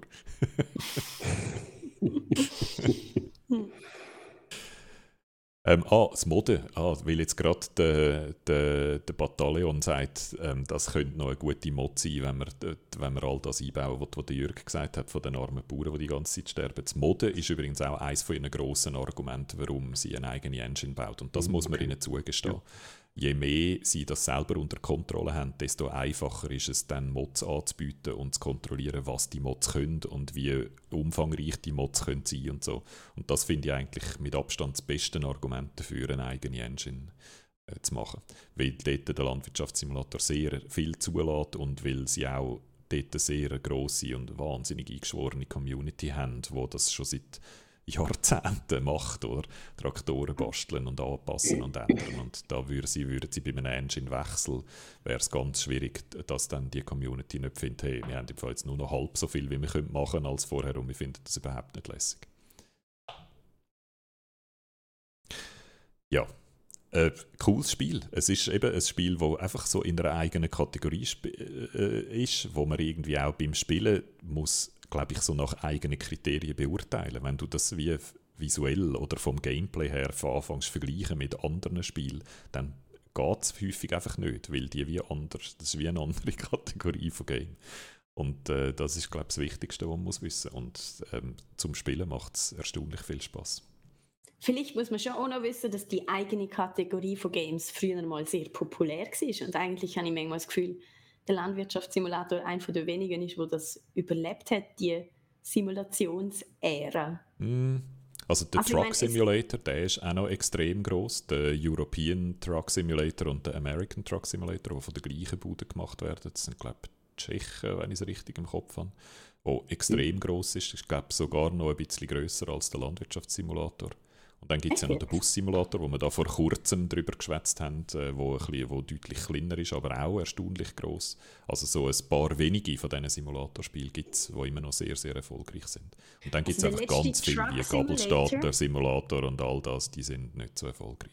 Der letzte Truck Simulator ist 2016 rausgekommen, Guido. Das, es hat schon fünf Jahre keinen mehr gegeben. Da kommen Seit- aber alle fünf Minuten gefühlt eine Expansion raus. Und die Mhm. Expansions sind immer sehr erfolgreich. Die machen eben nicht, die haben auch dort wieder eine eigene Kategorie im Sinn von, sie haben ihre eigenen Release-Zyklen und das Publikum erwartet etwas anderes. Das Publikum ist glücklich, wenn es einfach eine neue Landschaft und ein paar neue Autos gibt und dann sind sie schon wieder zufrieden, oder? Es ist nicht so die Erwartungshaltung, wir wollen jetzt wieder 100 Stunden neuen Content. Ähm, ist, ist anders, oder? Weil manchmal lang sind, ist das Publikum von einem Landwirtschaftssimulator ist total froh, wenn eine neue Marke Traktor drin kommt. Und dann generieren sie selber aus dem 100 Stunden Content und freuen sich daran. Und brauchen nicht 700 Studios rund um die Welt, die Geschichten und Lore und Graphics äh, generieren, um du, dass du nachher kannst durchheizen und das Gefühl hast, es sei ein bisschen grindy gewesen, fertig. Oder? Also es ist wie auch nachhaltiger. Es ist eine nachhaltigere Game-Wirtschaft, die da betrieben wird. Das stimmt. Das stimmt. Jetzt kommen wir zum Schluss und zwar gibt es zwei Sachen zu besprechen. Das eine ist ein E-Mail, das uns erreicht hat vom Matthias, wo sich ein bisschen Sorgen gemacht hat um die Stimmung bei uns im Team, Martina. Ja, der, weil der Guido und ich letztes Mal ein bisschen gereizt sind, wo es um die ewig und immer gleiche Diskussion gegangen ist, ähm, hat sich der Matthias Sorgen gemacht, dass der Guido und ich im Clinch auseinandergehen. Und das haben wir, ist uns, glaube ich, beiden ein Anliegen, dass das klarzustellen, dass das überhaupt nicht so ist. Ähm, es gibt einen Haufen Frust auf meiner Seite, das, das kann man nicht be, be schönreden auch, denke ich. wo, wo es überhaupt erst so wie Kolo haben, dass ich gekündigt habe, aber da ist der Guido persönlich überhaupt nicht, also da gibt es keinen Grund, dass, soll ich sagen, dass äh, wir persönliche Querelen hätten oder irgendetwas oder ich hässlich wäre. Und ich bin auch komplett falsch verstanden worden, weil du, was mich vor allem immer nervt, also ich glaube, es geht mir ja da auch nicht anders wie vielen Leuten in unserem Publikum, dass es mit der Zeit es auf die Nerven geht, immer jede Woche die gleiche Diskussion zu führen, ohne eigentlich neue Argumente vorzubringen. Und ähm, was, was uns letzte Woche glaube ich, ein bisschen in den Twist gebracht hat, ist einerseits eben das mit der, ob die Entschuldigung jetzt gut war oder nicht. Ähm, und, und was das große Überthema von dem eigentlich ist, und ist, dass es ähm, so wenig zielorientiert ist. Man redet nur immer über ähm, irgendwelche Symptome, irgendwelche Leute ganz weit weg, aber irgendwie sehr wenig über tatsächliche Lösungen, sondern eben, ist die Entschuldigung jetzt gut gewesen oder nicht, aber das bringt ja am Schluss überhaupt gerne jemandem irgendetwas und und wo ich glaube vor allem falsch verstanden worden bin, ist in der Diskussion um den Lohn, wo du Guido gesagt hast, wenn man einfach Leute nicht den gleichen Lohn zahlt, einer Mann und einer Frau, dann hat man es einfach nicht verstanden und das habe ich das hat mich dann wiederum genervt, weil ich es ein bisschen unehrlich gefunden habe, weil das macht man ja ganz natürlich und es ist auch jedem klar, dass Männer und Frauen unterschiedlich viel Lohn bekommen. Das ist bei uns im Team ja, das ist das Beispiel, das ich dann eben habe bringen ja auch so und das versteht ja auch jeder. Also die Jürg und alle von euch im Team sind schon viel länger mit dabei, ihr habt alle abgeschlossene Studien. Ich bin am wenigsten lang dabei, habe mein Studium nie abgeschlossen, ich verdiene am wenigsten. Also das ist ja, obwohl wir alle in der gleichen Position angestellt sind, das ist ja das Normalste auf der Welt. Und darum ähm, sind wir uns da ein bisschen Tor gekommen. Aber ich glaube eben vor allem in so Thema und gerade Sexismus und, und hin und her, da sind wir ja eigentlich seit unserem Einstellungsgespräch Guido schon ähm, auf sehr konträren Positionen, die immer wieder aneinander geraten. Also ich glaube, das ist eher eine lange Tradition, die wir da haben, anstatt ähm, etwas Neues, wo jetzt auf meine Kündigung hin noch wird passieren. Also ja. Soll ich jetzt auch noch sagen, wo ich falsch verstanden worden bin? Und mit falsch verstanden meine ich vor allem dich, du meinst jetzt auch vor allem mich. Ich weiß gar nicht, ob man es im Publikum falsch verstanden hat. Ich habe mich dort spezifisch auf die Situation bei Blizzard bezogen. Ich habe nicht eine allgemeine Aussage gemacht, oder? sondern ich habe mich spezifisch auf die Situation bei Blizzard bezogen, dass man zwei Co-Chefs anstellt, um einen Schritt vorwärts zu machen und dass dann jemand von diesen zwei Co-Chefen und zwar die Frau sich ungerecht behandelt fühlt, offenbar. Und dass das einfach ein wahnsinnig schlechtes Signal ist, um nach außen signalisieren, dass man verstanden hat, wie man das Problem, das man offenbar hat, lösen könnte. Oder? Die allgemeine Aussage kann ich dort gar nicht machen und auch nicht unbedingt diskutieren. Also das ist so, aber das ist etwas, was wir ja immer wieder mal machen und ich glaube, das ist mir noch wichtig da in dem Zusammenhang. Oder der Matthias hat das als äh, wahrscheinlich unangenehm empfunden und ich glaube, es hat auch ein bisschen damit zu tun, dass ihr dort draußen im Publikum ja halt wisst, dass die Martina geht und durch das jetzt Sachen, die wir vorher die ganze Zeit immer gemacht haben, auch ein bisschen in einem anderen Licht gehören plötzlich. Oder? Wir haben immer schon konträre Positionen vertreten in Diskussionen. Ich hoffe, das ist etwas, was euch auch gefallen hat. Oder? Wir haben es ja sogar in unserem äh, Discord-Banner oben drin, wie die Martina mich, mich in die Zange nimmt. Wir haben das auch äh, zum Teil äh, auch ein bisschen gepusht, oder? dass wir die, die unterschiedlichen Positionen haben, weil ich finde, dass in ich bin zwar einer, der tendenziell eher ein bisschen Konflikt meidet und versucht, gemeinsame Positionen zu finden, aber zum Zuhören und zum Zuschauen ist es interessant, wenn Leute aufeinandertreffen, die unterschiedliche Meinungen haben. Ähm, darum haben wir das schon immer gemacht, einmal auch ein bisschen miteinander gekiffelt. Und wir haben auch intern im Team immer mal ein bisschen gekiffelt, weil Martina jemand ist, der sehr starke Meinungen hat und ich auch. Oder? Und wir die manchmal müssen auskehren. Aber das hat irgendwie unsere Stimmung zwischen uns eigentlich nie negativ beeinflusst. Und ich könnte mir jetzt vorstellen, dass ihr jetzt draussen Zeug innen interpretiert, wo da gar nicht ist, oder? Weil ihr jetzt wisst, dass Martina geht und noch bevor ihr das gewusst habt, hättet ihr einfach gefunden, ah cool, jetzt sind sie wieder am Streiten, jetzt ist es lustig, get the popcorn. Ich bin ja auch ein bisschen außenstehend, wo ich letzte Woche nicht dabei war. Und ich habe es ja nicht gerne, wenn die Mami oder Papi Streit haben. Aber äh, ich kann wirklich sagen, hinter der Kulisse ist das äh, kein Thema. Also die Stimmung ist wirklich äh, betrübt, weil Martina geht und das tut, ich, allen leid. Und wir werden sie eh vermissen, das ist klar. Und ich werde vor allem auch vermissen, aber dass äh, Martina starke Meinungen hatte und die häufig auch anders waren als vielleicht die von mir und dem Guido, wo wahrscheinlich eher manchmal auf lustigerweise gerade bei Fragen von Sexismus etc. auf Ehrenwellenlänge sind gelegen. Und ich habe immer sehr geschätzt, dass jemand da ist, wo man sich daran kann reiben, wo immer äh, zeigt, wo dass man vielleicht selber zu wenig weit gedacht hat oder falsch gedacht hat.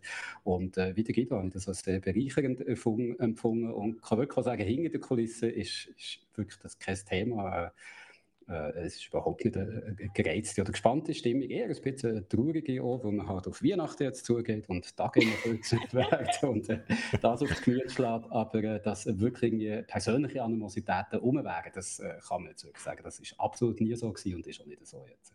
Nein, absolut nicht. Ich habe sogar, also ich meine, ich habe das schon persönlich gesehen und ich sage das gerne auch öffentlich. Der Guido ist der beste Chef, den ich je hatte, weil er zulässt, was viele Chefs vor ihm eigentlich nie gemacht haben und weil ich mich eigentlich also vom ersten bis zum letzten Tag auch immer traut habe, zu sagen, was ich denke, was ich auch bei den meisten Chefs eigentlich vorher nicht haben können. Von dem her schätze ich das Verhältnis wirklich sehr und ähm, auch mit dem Rest vom Team. Also, da, da, ja ich bin natürlich froh und geschmeichelt, das zu hören und habe das einfach auch nochmal betonen. Wir witzeln ja so ein bisschen über unsere Gender-Diskussionsgruppe Brunenhof und so. Und es ist einfach ein Thema, das uns beschäftigt und es ist ein Thema, das uns zu Recht beschäftigt, weil es ja in der IT und bei den Games so ein bisschen Mannenüberhang gibt. Auch bei uns im Publikum, oder? Je nachdem, wie man es zählt. Es hat wahrscheinlich viel mehr äh, Männchen als Frauen bei uns im Publikum. Äh, das heißt, es ist einfach ein Thema, das uns naturgemäß beschäftigt und wo ich der Meinung bin, das soll man diskutieren und das bedeutet für mich auch implizit, dass man dann zulässt und unterschiedliche Meinungen zulässt und sich versucht auseinanderzusetzen mit, mit diesen Meinungen. Also wenn wir die so ein bisschen ironisch und im Witz gemeint, gemeint haben, ich habe es eigentlich immer auch als etwas Ernsthaftes angesehen, oder? Mhm. dass es interessant ist, die Diskussion zu führen. Und wenn man sie eben lang führt und immer wieder auch über ein bisschen ähnliche Sachen diskutiert, lernt man hoffentlich irgendwann trotzdem etwas dabei. Und ich bin eigentlich ein Freund von langen, ausufernden Diskussionen, weil ich das Gefühl habe, dort lernt man mehr, als wenn einfach alle ihre Talking Points absondern und dann haben wir es erledigt. Ja. In Zukunft kannst du ja einfach auf Discord an Diskussionen teilnehmen, Martina, und der die konträre Meinung zu uns haben. Immer dann, wenn sie online ist, muss sie wieder auf Discord gehen genau. und alles gehen nachlesen, 700 Sachen, etwas absondern und wieder verschwinden auf Du kannst, und uns dann. kannst schon mal auf einem Laptop ausnotieren, wo du sagen und dann Copy-Paste ins Discord rein, damit es immer so ganz lange Posts gibt. Ja, ich habe jetzt gerade studiert, wie wir es könnten machen. Jörg, du, könnt, du druckst ja so gerne Sachen aus. Ich habe gedacht, du könntest ja mir immer den Discord ausdrucken und per Brieftube oder so auf die Alp schicken. Das ist wirklich das Traurigste vom Homeoffice, ist, dass ich nicht mehr so viel ausdrucken kann. Wenn ich aber im Büro oh. habe ich ja so zwei, drei kleine Buchenwälder ausgedruckt, äh, das, das ganze Mittelland abholzen für meine äh, Druckersammlung und das leider müssen eingestellt werden. Jetzt hier. Also ist schon dein Leben im Homeoffice schlechter geworden? Genau, genau. Also wenn man, wenn man Druckerpapier und eine Drucker schenken zu Weihnachten, ich kann meine Adresse neu Discord schreiben. Okay, gut. Bevor wir jetzt alle total ähm, in, den, äh, in den Tränen versinken, habe ich gedacht, ist jetzt glaube ich, ein guter Zeitpunkt, um noch den Plan für den Rest des Jahres äh, zu, zu, erzählen. Es geht jetzt nämlich ziemlich zügig, bis Martina nicht mehr da ist. Es tut ja. uns leid, aber das ist, das ist so. Ähm, es geht auch ziemlich zügig, bis wir da äh, durch sind mit der, mit der Arbeit des Jahres. Und zwar ist folgendes geplant, es gibt jetzt noch drei Let's Plays ähm, bis Ende Jahr. Äh, und zwar das nächste, am Montag, Forza Horizon 5, das habe ich euch schon gesagt, das haben wir schon mehrmals angekündigt. Dann kommt nochmal eins, äh, Moonglow Bay, wo ich mich darauf freue, was so ein Guido-Game ist. Eins, das wie gemacht ist für mich, weil man kann fischen und dann mit diesen Fisch kochen und dann das verkaufen ähm, hat jemand gedacht, was müssen wir für ein Game machen, das der Kido sicher spielt. Und dann ist dabei ist Moonglow Bay rausgekommen. Und, kommt im Laden so ein Kido-Game-Kleber Genau. Und dann das dritte und letzte Game äh, Let's Play dieses Jahr ist dann das Abschieds, äh, das offizielle, äh, das letzte Let's Play von der Martina, wo wir aber nicht mehr ein Game spielen, sondern jassen. Dort jassen wir, tun wir sich ein auf die Alp vorbereiten, tun dann noch ein paar Jassmuffel bei uns im Team dazu zwingen, das, äh, das mitzumachen. Also es ist dann die ganze Redaktion dort. Genau, der Ed und der Peter jassen auch mit. Ähm, ich mache die Regie und de, de, de versuche euch den Einblick zu geben, wer, wer ich welche Richtung überlegt. Das ist das Letzte und das passiert am 13.12., am 13. Dezember. An dem Montag jassen wir miteinander und das ist dann auch der Abschied von der Martina. Und Ähm, Geek-Sofas gibt es auch nicht mehr so viel, nämlich ähm, weil nachher Martina ihren letzten Arbeitstag hat und noch ein bisschen Ferien muss beziehen und so und weil ich in der Ferien bin, pausieren wir dann auch mit dem Geek-Sofa. Das heißt, das letzte Geek-Sofa ist am 8.12. Und dort reden Martina und ich über die besten Game von 2021. Ich bin schon sehr gespannt, wie das wird. Ich hoffe, es wird nicht nur traurig, weil es ist ein komisches Jahr war, oder? Mit vielen verschobenen Games und Zeug, die nicht rausgekommen ist und so. Ähm, das heißt, es ist ein bisschen schwieriger, glaube ich, diese Liste zusammenzustellen, als, als es auch schon war in früheren Jahren. Aber ich habe lässige Sachen gespielt das Jahr. Du, glaube auch, Martina. Von dem her wird es vielleicht auch ein bisschen eine überraschendere Liste als sonst, wo mir immer ein bisschen klar war, was dort drauf ist. Das ist dann das letzte Geeksofa in dieser Form, wo wir ähm, das Jahr machen. Und dann gibt es ein bisschen Pause. Dann passiert über Weihnachten, Neujahr mal nichts. Und dann kommt das nächste Let's Play am 10. Januar. Und dann ist eigentlich noch ein bisschen offen, wie es dann weitergeht. Das habe ich euch ja schon mal gesagt. Ich habe es auf dem Discord schon beschrieben. Das sind wir immer noch am Diskutieren intern. Nicht nur bei uns im Team, sondern ich bin auch mit anderen Leuten aus unserem äh, grossen Laden am über das diskutieren. Mit Chefs, mit Abnehmern von unseren Inhalten, mit Leuten aus dem Branding, mit Leuten aus der Distribution. Das sind recht viele Leute von uns am Mitschwätzen im Moment. Es gibt da einen Haufen ähm, Überlegungen, die stattfinden.